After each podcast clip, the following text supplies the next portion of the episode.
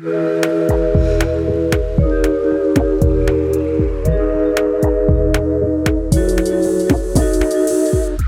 é aquela pessoa que fica balançando a perna sem parar quando está em uma reunião? Um papelzinho vira mil coisas na sua mão? Ou quando você tem uma caneta, fica abrindo e fechando incessantemente? Tem dificuldade em passar longos períodos lendo ou concentrado em uma única tarefa? Teve dificuldades em manter uma rotina estável e tem muita dificuldade com o tempo? Suas metas de longo prazo mudam pelo menos uma vez por mês? Ou você nem sabe direito o que é isso? Você se entrega totalmente para preguiça ou de repente quer fazer tudo ao mesmo tempo? Você está ouvindo esse podcast, respondendo suas mensagens do WhatsApp e cozinhando ao mesmo tempo? Cuidado, a comida vai queimar, hein?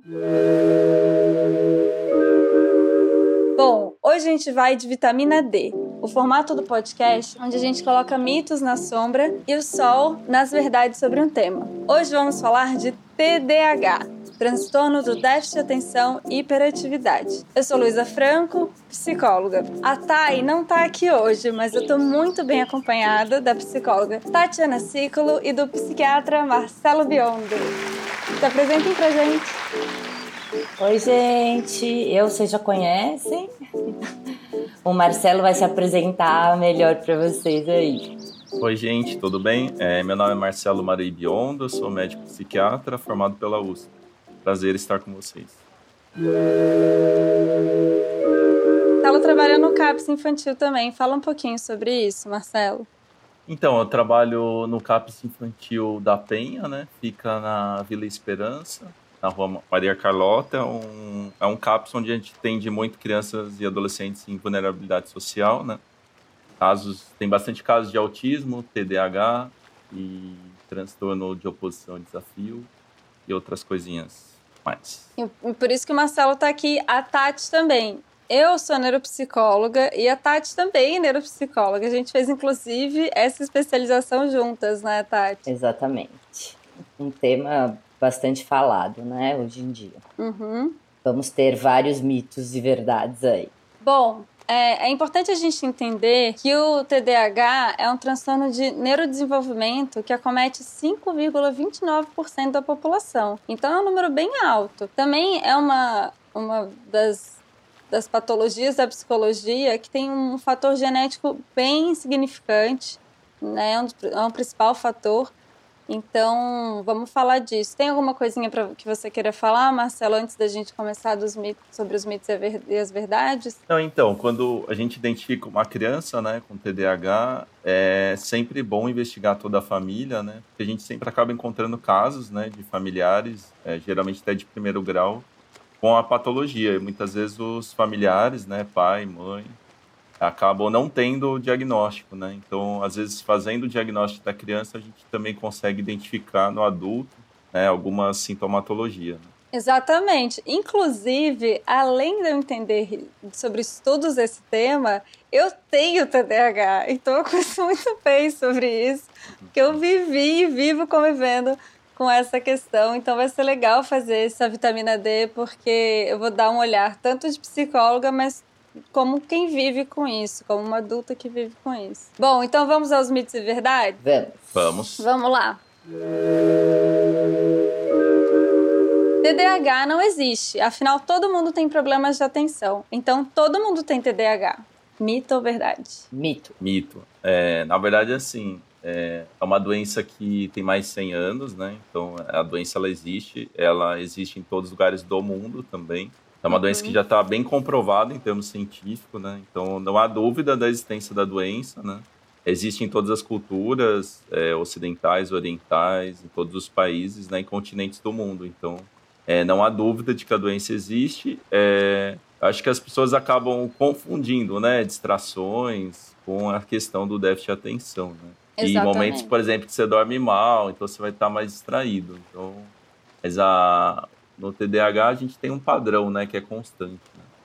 é, é diário, né, de desatenção. Então, o que muda é isso, né?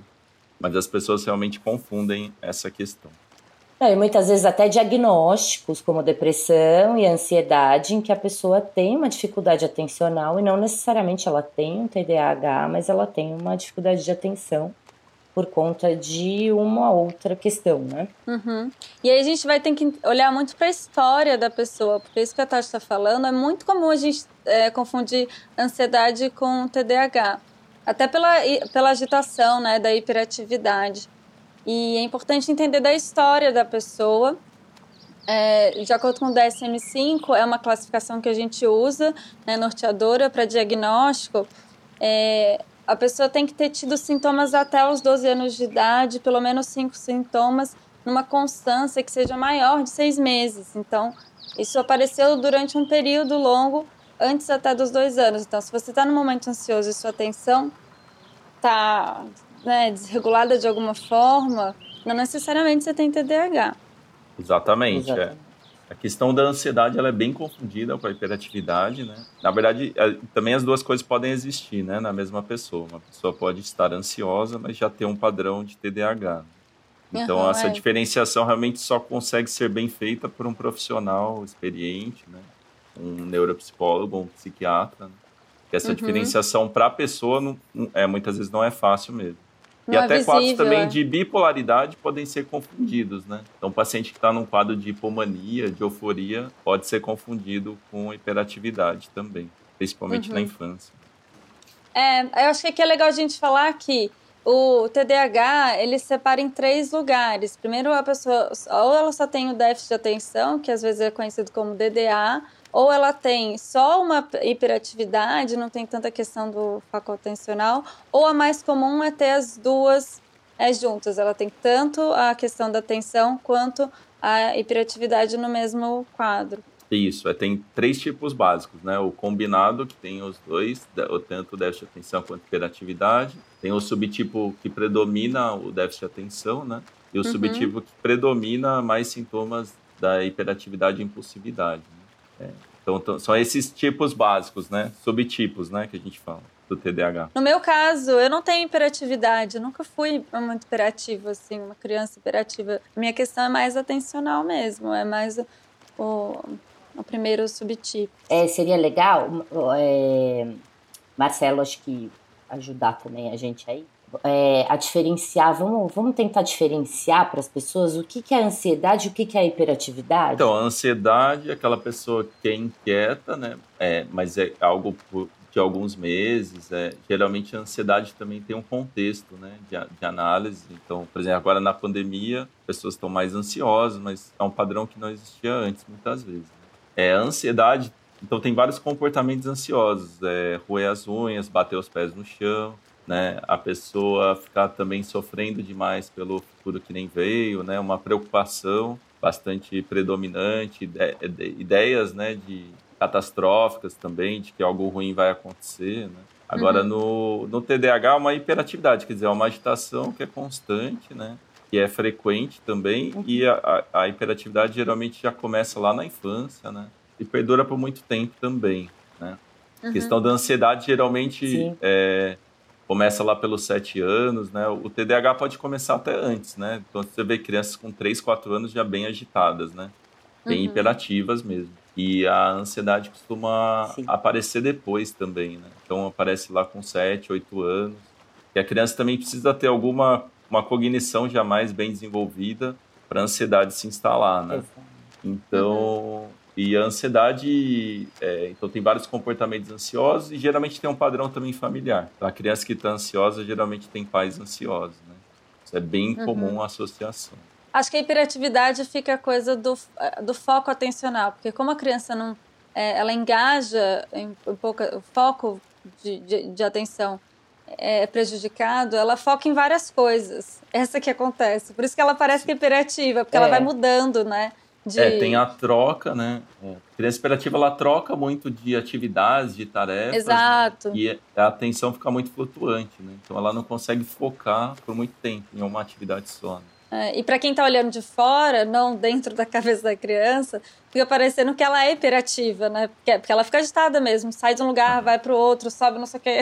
Aquela coisa assim, de criança que fica, sobe no, no, no ventilador, desce, vai, corre. É porque ela tá mudando. Essa criança não Essa para. criança não né? para, né? Mas é que ela tá mudando a atenção. E, e mas fica uma dica também para os pais tomarem mais cuidado, não acharem, não diagnosticarem tão facilmente, né? Porque às vezes os pais chegam em algum lugar falam: meu filho tem isso. Porque criança é natural trocar mais de atividade e ter menos tempo de foco do que a gente, né? A gente consegue permanecer focado numa atividade por um pouco mais de tempo que uma criança. É, daí a gente vai para a questão daí, da, talvez, o que acontece, eu vi num estudo que os meninos, eles são hiper diagnosticados, assim, de uma maneira até que não é verdade, e as meninas são subnotificadas. E acontece também isso no autismo, que é muito comum que meninas que têm autismo recebem o diagnóstico mais tarde. Isso porque no, nas meninas não tem o caráter tanto da hiperatividade, aparece mais a questão da atenção. Então fica aquela, aquela menina que fica no mundo da lua, sabe? E aí não conseguem ver isso como uma questão atencional. Isso, exatamente. Acho que por conta da questão social, né? Não é aceito uma menina hiperativa muitas vezes, né? E, e, e, ela acaba reforçando mais o lado da atenção, né? Aparecendo mais e se contendo no lado da hiperatividade. Exato. Né? Não, o machismo tá até nisso, tá? Fico pensando nisso, mas tá até É. nisso. Mas tem uma explicação também neurobiológica, né? Que o cérebro do menino ele amadurece mais tarde, é, principalmente a região lá do córtex pré-frontal, córtex frontal. E isso favorece o menino ter hiperatividade, né? Enquanto que as meninas, Sim. elas, elas tendem a amadurecer mais rápido, né? É, E Uhum. acabam tendo mais é, predomínio né, de sintomas de desatenção. E acabam pa- passando mais desapercebido, né? Porque muitas vezes é uma criança, é uma menina que não incomoda, porque ela fica ali no canto da sala, mas não incomoda os professores. Então, Uhum. assim, o, o menino hiperativo, ele incomoda o professor, né? Muito mais. Então, Uhum, acaba sendo sim. mais diagnosticado. E a Exato. menina é o contrário, ela fica ali na sala, quietinha, acaba não incomodando muito, então passa desapercebido, né? No ambiente escolar. Então acaba Sim. tendo um atraso mesmo do diagnóstico. Exatamente. Bom, vamos pro próximo. TDAH é um déficit que acomete apenas crianças. É, isso é mito. É, na verdade, assim, o, o- tem vários estudos já apontando isso, assim, que é, os estudos eles só, eles só variam conforme o número, né? Eu tenho estudos que falam que mais ou menos um terço vai ter na vida adulta sintomas, né? Aham. Tem estudos que mostram que 50% dos adultos vão ter pelo menos sintomas subsindrômicos, quer dizer, Uhum. alguns sintomas residuais, né? Uhum. É, então, mas assim, o, mas o, a doença ela perdura, né, para a vida adulta. E isso está bem documentado já. E muitas vezes os sintomas eles só são atenuados, né, na fase adulta, mas eles per- eles per- persistem. Então, não, é, esse realmente é um mito que já caiu né, aí por terra. Acho que é legal a gente falar também do porquê que os sintomas são atenuados. A pessoa que vive com aquilo, ela aprende estratégias para aquilo não atrapalhar a vida dela, né? Exatamente. Então, ela aprende a lidar com aquilo, ela vai ficando mais. estra- Acho, acho que isso em muitos transtornos que a pessoa tem desde jovem ou novinha, ela vai aprendendo estratégias para aquilo não atrapalhar. Então, a criança ela chega na escola sem material, os professores vão avaliar, vão ligar para os pais, ah, ó, já é a terceira vez que a criança vem para a escola sem material, vai ser investigado isso, né? Mas num adulto, quando ele percebe que a vida inteira ele é assim, ele começa a achar lugares para deixar a chave, né? Porque ele precisa sair rápido, ele começa a achar estratégias, como a Luísa sempre fala, eu tenho uma rotina de manhã, eu passo isso primeiro, aquilo, aí espero secar, já sei o que eu vou fazendo enquanto isso, porque foi uma estratégia, porque senão eu não consigo me organizar e sair do lugar. As né? pessoas costumam me achar muito organizada, né, Tati? Mas é porque se eu não me organizar, gente, vira o caos na terra. Então é uma estratégia que eu aprendi. Eu preciso me organizar. Uma vez também estava fazendo um curso com a Tati de terapia cognitiva. Eu cheguei atrasada. Outro sintoma que eu já já falar, já cheguei atrasada. E aí a gente sentou longe. Aí teve um intervalo, a Tati foi sentada do meu lado. E aí ela viu que eu anotei um monte de coisa. E a Tati, eu não acredito que você anotou tudo isso. Eu só anotei, eu não anotei nada. Eu falei, é, mas é porque se eu não anotar, eu, eu, me desorganizo, eu me desorganizo inteira. Então é uma estratégia que eu tenho de anotar as coisas. Pra focar a Pra atenção. focar a atenção. Intervenção. Então a gente acaba desenvolvendo técnicas para ser mais funcional mesmo. Isso que o Marcelo falou é, desse um terço, né? É, que tem a remoção no, nos adultos, acaba. A gente tem que pensar que tem muitos adultos que não receberam esse diagnóstico e acabam tendo muitos problemas na vida. É muito comum que, te, que eles tenham uma maior infração é, de trânsito, que tenham problemas na organização, um, há, há, também um abuso de substâncias, é, de drogas, né, adultos não diagnosticados. Então, é importante o diagnóstico. Problemas conjugais muito grandes. O diagnóstico ele é importante, porque direciona a gente, a gente consegue fazer uma intervenção para a gente ter uma vida melhor. Não aparece muito o sintoma da hiperatividade nos adultos, mas também tem uma dificuldade muito grande de relaxar, de conseguir desconectar. É, e uma coisa que eu ouvi outro dia, que eu repito sempre, agora eu vi uma frase que falava assim: rótulo vem para desrotular outras coisas, né? Porque quando às vezes a gente pega uma criança, todo mundo falando, ah, ela é terrível, ela é isso, ela é aquilo, e às vezes ela tem um diagnóstico que precisa ser olhado e quando isso é olhado, ah, ela tem um déficit de atenção com hiperatividade, por exemplo, as pessoas param de a chamar de terrível, de demônio, de difícil, de demônio, de, de demônio. Exato, exato. Exatamente. E a menina também, né? A menina, ah, essa tá no mundo da lua, essa é, é desligada, é desligada ou preguiçosa. É. Então acaba uhum. esses rótulos Preguiçoso. destruindo até a autoestima, né, da criança. É, a gente já vai falar disso. Exatamente.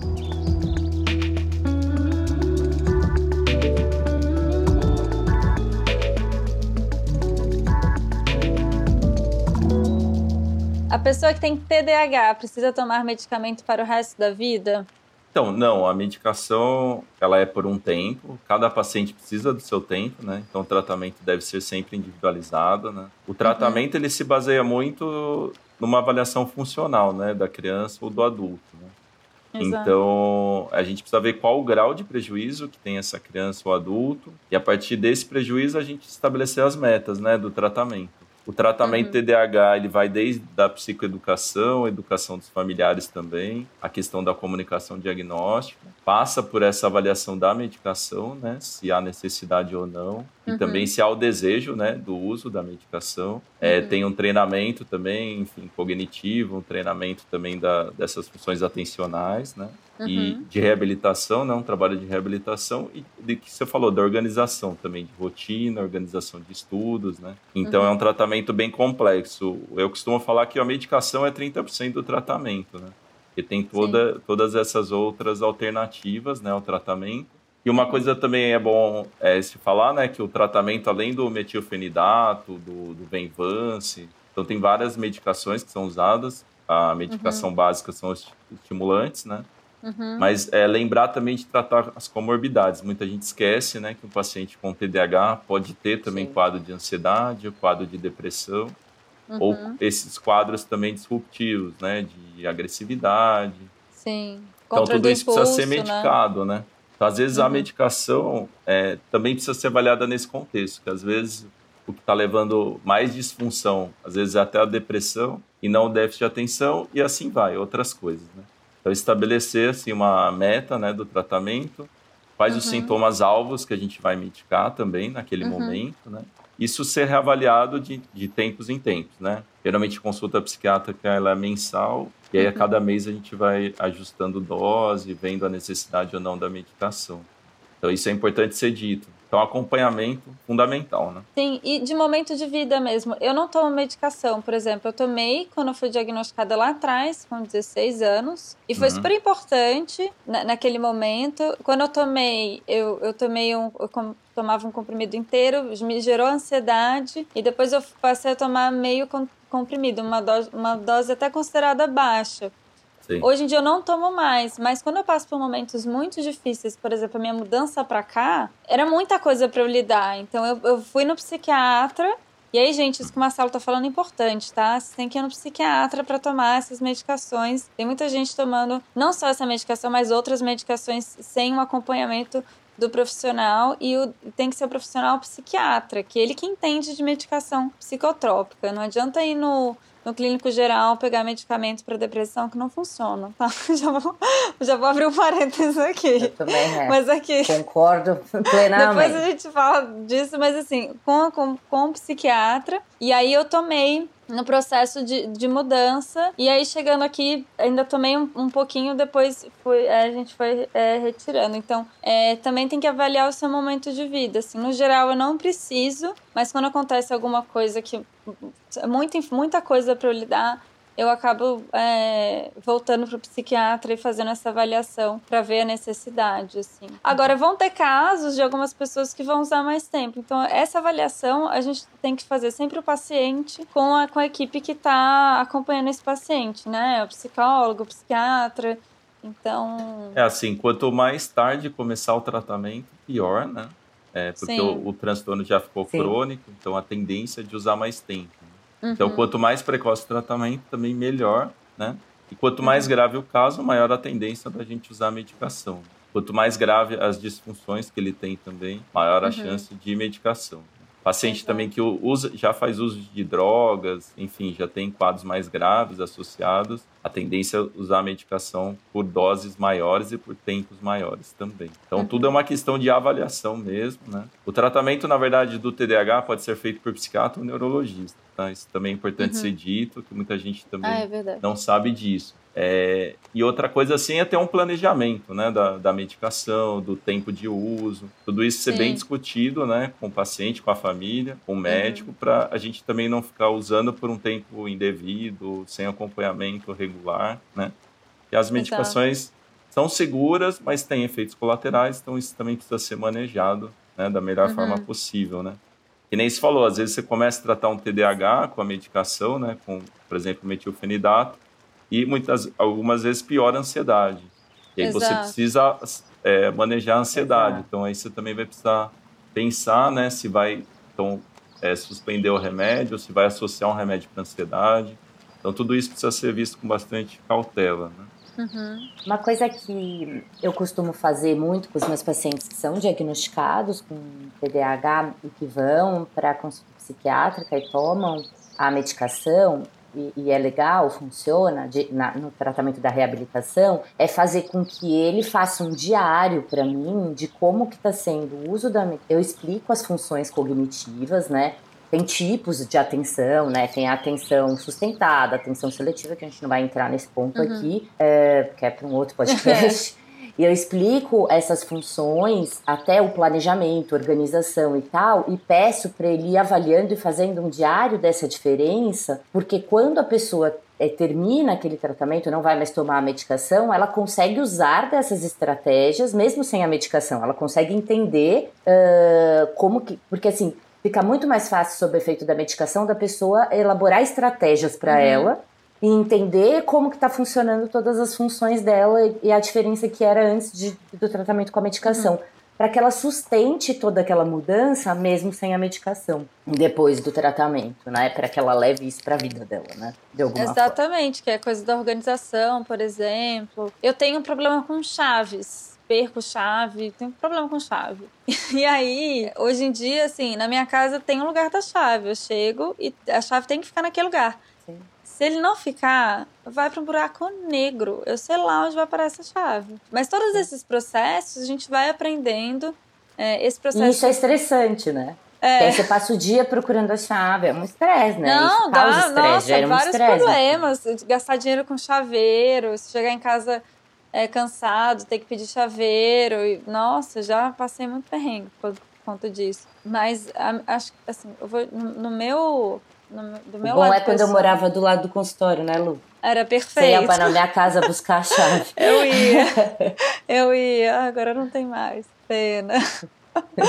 Bem, mas assim, é uma coisa que eu tenho que estar tá atento. E o que eu acho que a medicação me ajudou muito quando eu tomei lá atrás, lá na adolescência, foi me organizar para os estudos. Me ajudou muito, assim, entender o que, o que funcionava para mim em termos de estudo. Porque... E aí depois você continua usando isso, né? Continua usando, é, exatamente. Então é mais sobre isso.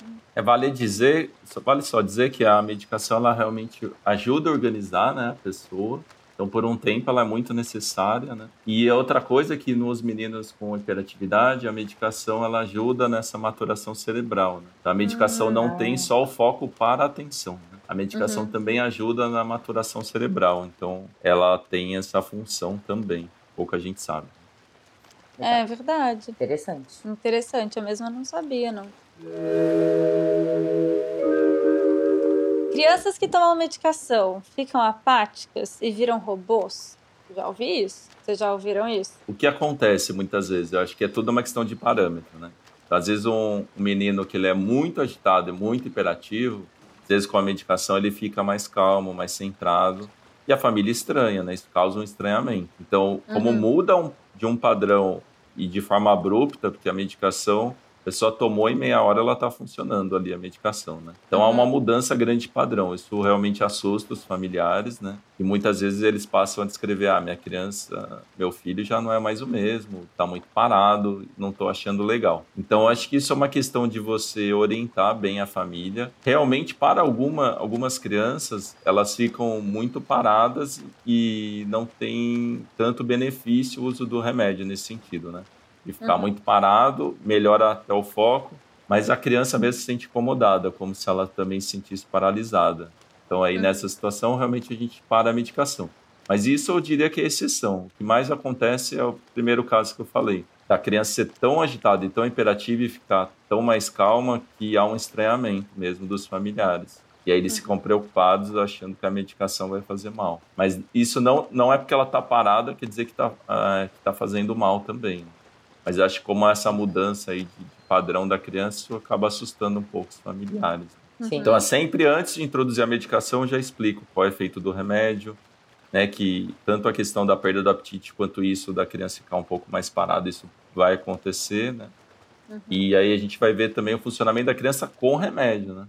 A gente vai ter que comparar a criança pré-tratamento, sem remédio, com remédio. E ver se o benefício, né, compensa aí o, os riscos, né?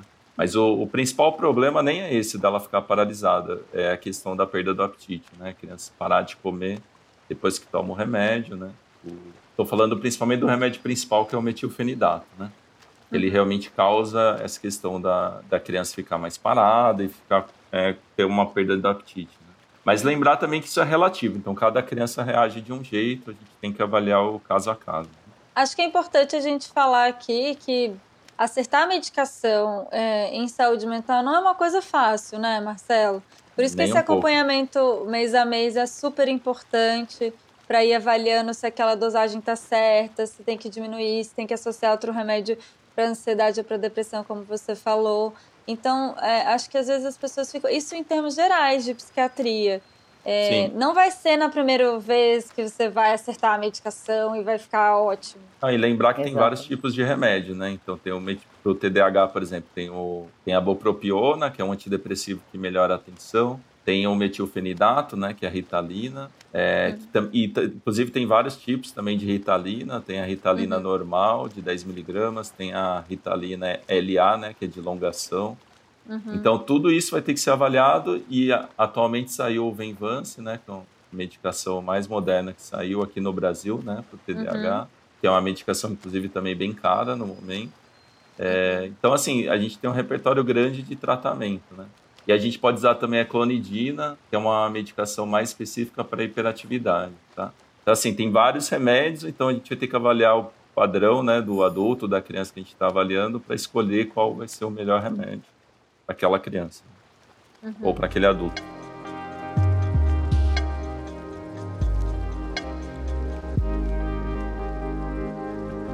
Pessoas com TDAH são mais criativas?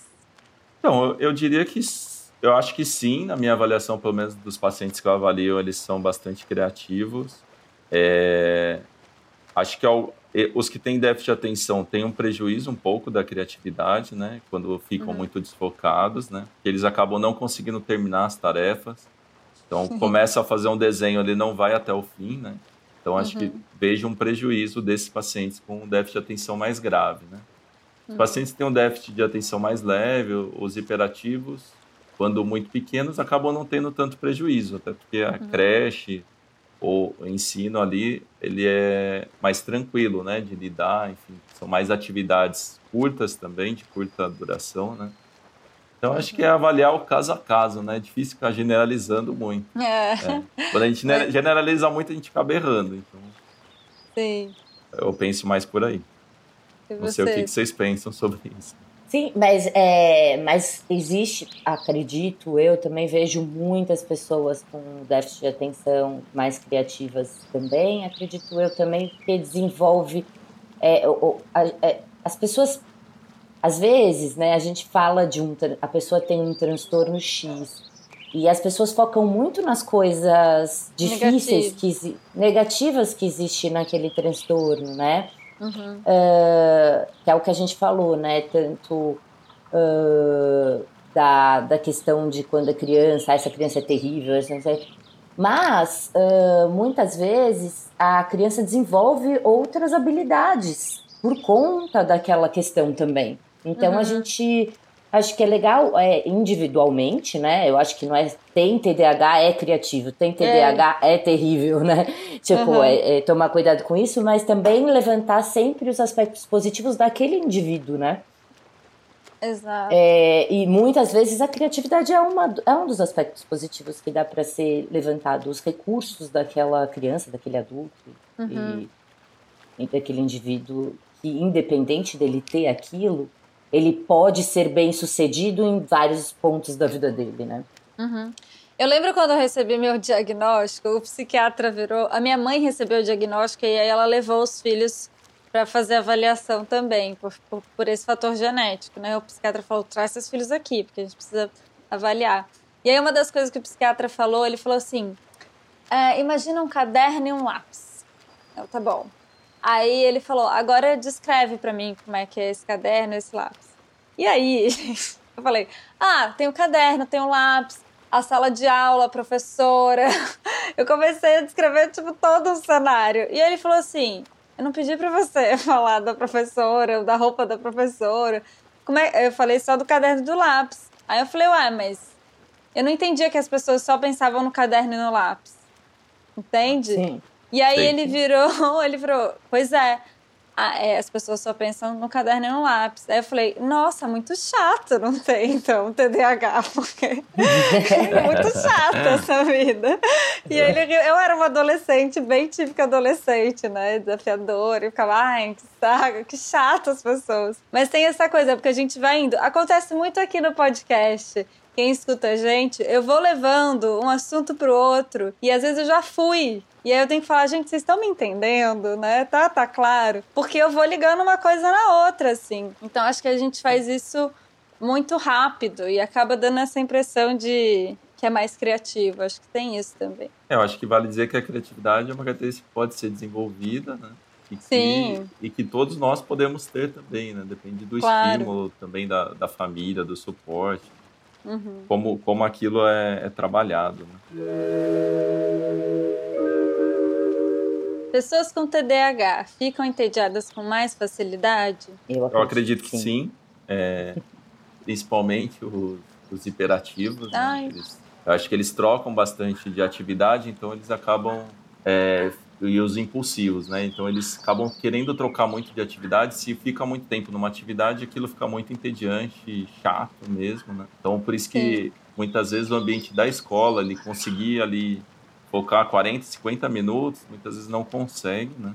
E Não consegue. quer escapar para outra atividade, enfim, acho bem complicado, né? É, mas eu acho que também é como a, a escola, ou mesmo os pais, também oferecem recursos né, para essa adaptação. É, é Sim. muito comum que os pais falem assim: ah, como assim não consegue sentar para prestar atenção na aula? Fica na frente do videogame horas. Só que o É. videogame tem um monte de estímulo e muda toda hora. Sim. Tem isso também. É, ele, o videogame tem muito estímulo visual, né? Então chama demais a atenção. Então mesmo as Sim. crianças com TDAH, elas conseguem ficar mais tempo realmente no videogame. Porque tem som também, então sim, são vários estímulos, né? Diferentes. São vários estímulos. E né? muitas vezes na sala de aula tem um estímulo só, que é o professor falando, né? De uma Uhum. forma repetitiva ali. Então acaba ficando mais entediante mesmo. Ou em casa também, a mãe fica muito em cima da, da criança, acaba também esquecendo de fazer pausas né, nos estudos. Então isso vai isso é, é, vai gerando realmente um estresse grande, né? Pra, tanto para a criança quanto para a mãe ou para os uhum. professores. E, tem, e hoje tem os jogos de computador, né? Que você vai comunicando com o amigo, vocês montam equipe, é, né? Tipo, São várias interações. Montam, são várias coisas, é. então é uhum. é muito estímulo. Né? É, e é uma coisa legal da gente lembrar também que a pessoa que tem TDAH, ela tem a coisa do hiperfoco, que atenção tem a ver com motivação. Quando você gosta de uma coisa, você fica atento. Exatamente. Sim, exatamente. E quem tem TDAH consegue ficar Aí tem essa coisa do hiperfoco, que me parece, às vezes, parece até que é um superpoder, assim, quando a pessoa, quando o sujeito que tem gosta muito de alguma coisa, ela consegue ficar ali. E o videogame, às vezes, para criança é o lugar que ela coloca o hiperfoco dela e porque ela gosta daquilo, de alguma atividade. Então, essa comparação de, ah, do colégio com a, com a atividade do, do videogame não é muito boa. E, de fato, sim, ficam mais entediadas porque não, ficam meio entediadas. Isso dá problema muito em relacionamento afetivo Muitas pessoas mais velhas não conseguem, que têm TDAH, não conseguem ficar nos relacionamentos porque às vezes ficam entediadas.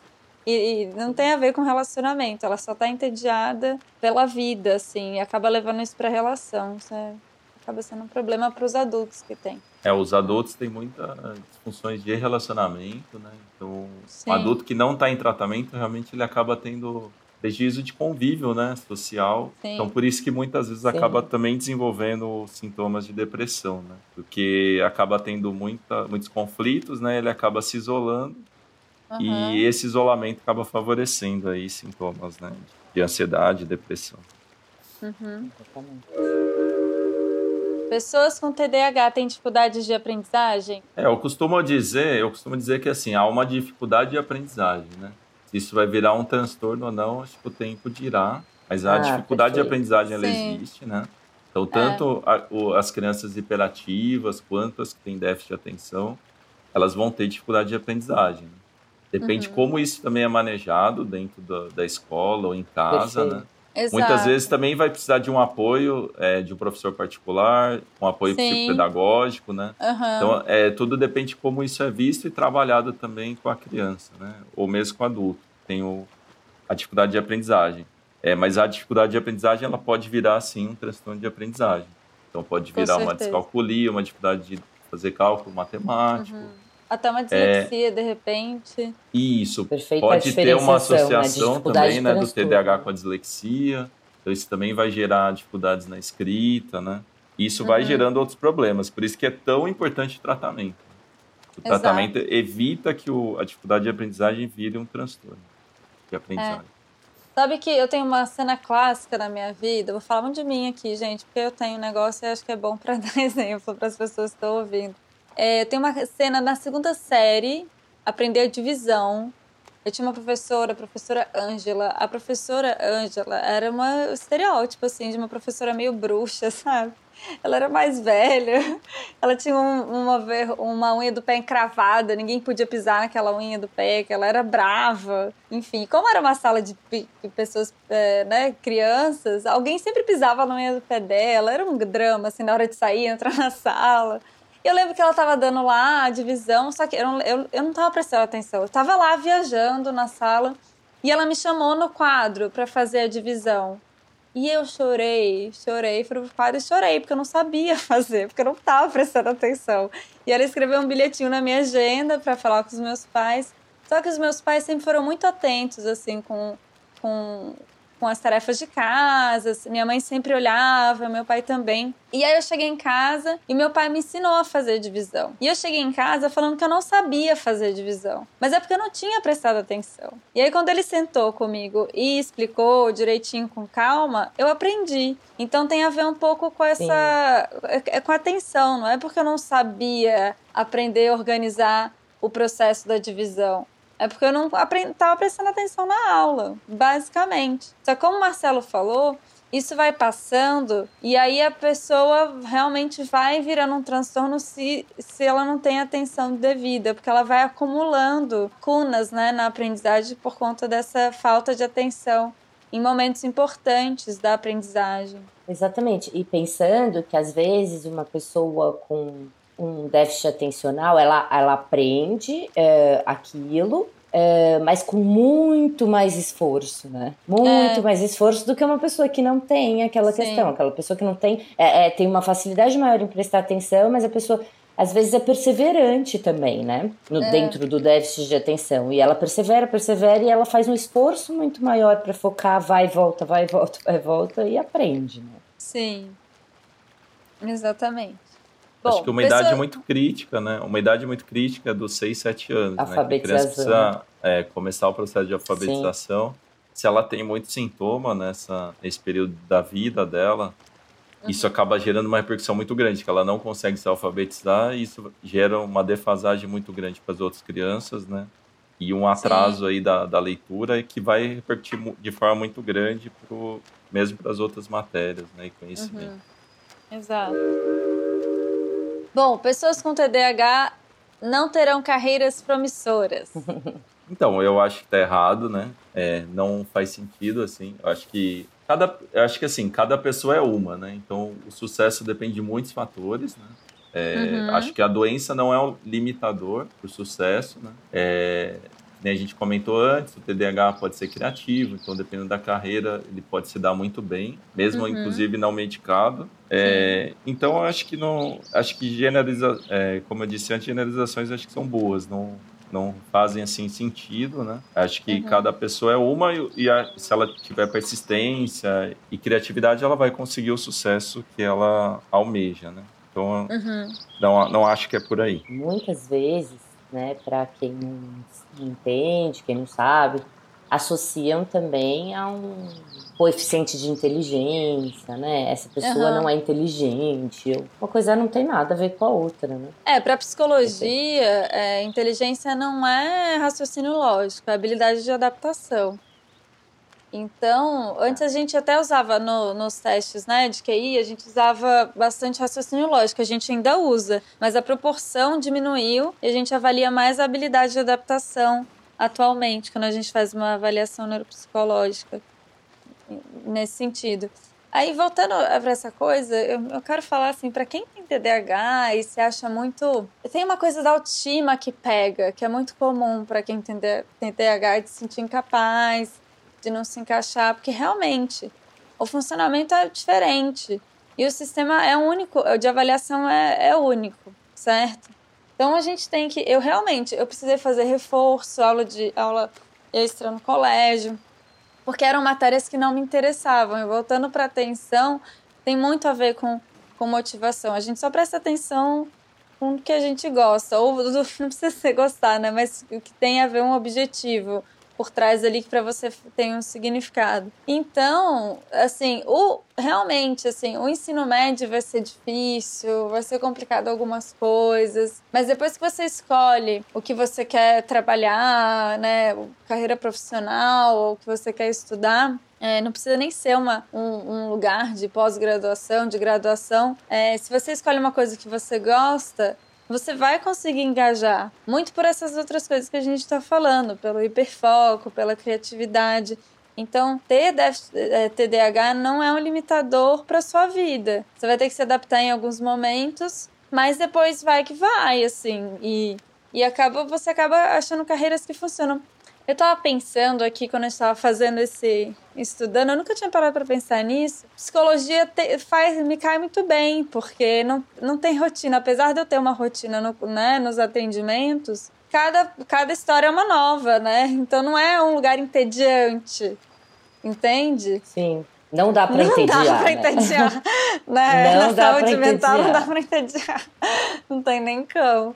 Mas, a, é, mas é isso, assim. Se você acha que você gosta, vai dar certo. Eu coloquei esse item até aqui muito para falar para as pessoas que têm e sentem é, meio é, que não encaixam, sabe? E meio e bem incapazes, né? Muitas crenças de eu sou uma farsa. Isso eu sou uma fraude, é, eu não me encaixo, eu sou inadequada, até porque na hiperatividade muitas vezes a pessoa fala muito, é verdade. É, se pega num, num, grupo social falando muito, falando coisas às vezes que não, não seriam ali para o momento, que as pessoas estranham até. Então tem muitas crenças relacionadas à autoestima, acredito eu. É.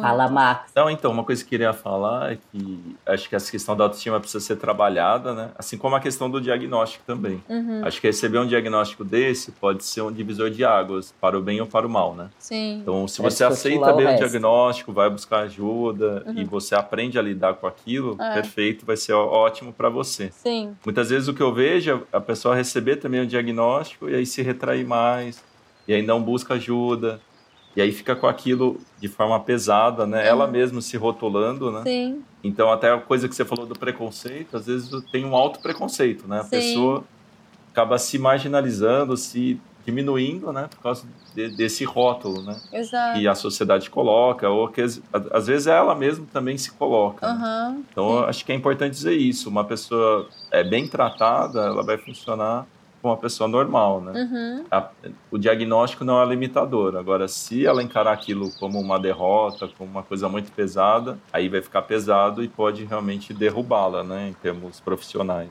É, com certeza. Pessoas têm que normalizar um pouco mais os transtornos. O né? diferente. Todo mundo tem facilidades e dificuldades. Muita gente tem transtornos. Muitas. E muita gente tem transtornos e funciona muito bem. Exato. E obrigada, entendeu? Tipo, é um tratamento uhum. e ponto, né? Eu acho também que é uma coisa de você reconhecer seus pontos fortes, né? É. E trabalhar também para esses pontos fortes, Exato. qual profissão se encaixa melhor, né? Exato. E também a questão do que você gosta de fazer, o que te motiva. Uhum. E tendo motivação, você vai ter mais atenção naquilo que você faz. Exato. Você pode é, querer estudar engenharia mecatrônica e ter TDAH, entendeu? Se você gosta. Sim. Não... Eu pensei numa exatamente. coisa assim, muito raciocínio lógico, assim, na minha cabeça que veio. Mas assim, é isso. Você não precisa ser. Ah, é mais criativo, então vai ser artista. Não necessariamente. É... Exato. Então, tem uma coisa também que a gente, no geral, a gente tem uma memória visual muito boa. Por isso que a história de escrever e fazer esquemas ajuda. É, então, achar ali quais suas, são suas potencialidades e tal. A avaliação neuropsicológica ajuda muito nisso, de você ver que você é bom, que você Sim. não é. Aí, Tati, eu queria que você explicasse um pouquinho o que é avaliação neuro para quem está escutando a gente nem sabe o que é neuropsicologia, porque poucas pessoas sabem, né? É, é uma avaliação de, de, das funções né, é, cognitivas, então é, é, baseada em testes, mas não só em testes, acho que a avaliação clínica é, uma, é o norteador, então é a coisa mais importante é, para até a escolha dos testes que vão ser aplicados, né? Então, você é, é, é como se fosse uma avaliação geral que você junta a sua avaliação clínica uh, e a avaliação das cognições por meio de testes de várias funções cognitivas, você diferencia uma da outra. É muito comum, por exemplo, que uma pessoa com déficit atencional chegue para você e diga que ela não lembra das coisas. E quando você vai ver, na verdade, é uma questão de atenção. Quem não prestou atenção naquela coisa não lembra daquela coisa, e não uma questão de memória necessariamente. Então é, diferenci é para diferenciar todas essas funções. E eu costumo dizer que eu acho legal fazer uma avaliação já interventiva, né? que é uma avaliação onde você vai explicando a função que você está avaliando e explicando para a pessoa como é que aquilo funciona. Porque quando a pessoa entende como que o cérebro dela funciona, fica muito mais fácil também dela reconhecer as habilidades dela no dia a dia e o que está difícil, né? Exato. E a avaliação é uma foto. E trazer para os profissionais, né? O que, que é exatamente o problema. Né? Exato. Né? Então, nisso, a avaliação vai ser uma foto de como a pessoa está naquele momento e está sendo feita Exato. a avaliação. Então, pode ser que dois anos o resultado seja diferente, um ano o seu resultado seja diferente. Mas a avaliação ela... tem que ser considerado o momento, a, a, a medicação que está sendo tomada, o momento que a pessoa está, tudo isso tem que ser considerado. Né? Isso. Né? E também ela não vai ver só o que não tá bom, ela vai ver o que tá bom também. Então ela vê os pontos positivos e negativos. E isso é muito importante até para uma intervenção lá na frente de é, tá, eu tenho problema na atenção, mas minha memória visual é boa. Então, que estratégias funcionam para mim? A minha, a minha atenção sustentada é boa, mas a minha é, atenção é, alternada não é, enfim. Então, é mais ou menos assim que funciona a avaliação neuropsicológica e, e essa relação entre psicólogo, neuropsicólogo, é, neurologista e psiquiatra é fundamental para um, tratamento e um diagnóstico adequado. Então, gente, vocês vão escutar esse podcast, vão sair, ah, eu acho que eu tenho esse negócio. Se você acha que você tem, está escutando a gente, procura um profissional e vai investigar isso. Porque tem muita coisa aí, não dá pra. A gente não se diagnostica, nem a gente que é da área da saúde. É, né? exatamente. nem a gente que estudou tudo isso costuma se diagnosticar. A gente procura um colega e pergunta para ele. Com certeza. e faz uma sessão. né, Mar? Conta aí. É, não, acho que o diagnóstico ele surge da avaliação, né, psiquiátrica, neurológica e dessa avaliação neuropsicológica. Então, acho que é super importante as duas, né, as duas avaliações do médico e do neuropsicólogo. E essa conversa também, né, entre os profissionais, acho que é fundamental, assim, é esse trabalho de rede, né? Então, um profissional conversando com outro e a todo momento aí do tratamento, você está reavaliando o quadro, né? A avaliação também pode ser feita com e sem remédio, até para ter um comparativo, né? Também pode ser bem interessante da questão da atenção. Então tudo é um planejamento, né? Como a coisa é planejada, mas eu acho que é o primeiro passo é esse, né? Fundamental a identificação dos sintomas e o diagnóstico, né? E realmente não existe autodiagnóstico, né? Não tem como a gente se autodiagnosticar, né? Pensando na psicologia e na psiquiatria. Né? Mesmo sabendo de toda a teoria. Exatamente. Vocês querem falar alguma coisa para finalizar sobre esse tema? Eu acho que o importante na, na saúde mental, né, quando a gente fala, é pensar, primeira coisa, pensar sobre saúde mental, que muitas vezes a, a gente fica muito na saúde física, né, e acaba esquecendo da parte mental. Acho que aproveitar também essa questão da pandemia, que é o momento para a gente olhar mais, né, para nossa saúde mental, como que ela está, para onde está caminhando, né, nossa cabeça. Lembrar que a cabeça, né, é fundamental para todo o resto que a gente faz da vida, né. A gente precisa ter uma boa cabeça, uma boa mente para poder planejar as coisas bem, né, do nosso futuro e mesmo no presente. Então, assim, o que eu sempre falo para os pacientes é se cuide, né? Faça terapia, faça exercícios, tenha, tenha qualidade de vida, né? Será que a saúde mental está impactando na sua qualidade de vida ou não? Né? Eu acho que parar para pensar sobre essas coisas. Né? Acho que nessa correria do dia a dia a gente esquece muitas vezes, né? Parar para pensar. Então, é, a saúde mental é fundamental para a gente ter qualidade de vida, então vamos cuidar da nossa saúde mental. É isso mesmo. Foi ótimo ter vocês aqui. Marcelo, deixa o seu arroba lá do Instagram para as pessoas te seguirem. Você está tá fazendo várias lives sobre saúde mental. A Tati já participou lá, que eu fiquei sabendo. Sobre, Sim, foi ótimo. Sobre suicídio, né? Então, qual é o arroba? É arroba Marcelo Maruí Biondo. É Marcelo, M-A-R-C-E-L-O. Maruí, M-A-R-U-I. Biondo, B-I-O-N-D-O. Ótimo. Quero agradecer muito a presença de vocês, o tempo. Foi ótimo estar com vocês. Agradeço você pelo convite. Obrigado. Obrigado, Luísa, pela oportunidade. Quem quiser, segue a gente lá no arroba Clube Sentimental. Se você tiver alguma questão, alguma dúvida sobre esse episódio, é, querer o contato da Tati, querer o contato do Marcelo, pode mandar pra gente e a gente responde vocês lá, tá bom? Um beijo e até a próxima. Tchau, tchau. Tchau, tchau. Até mais.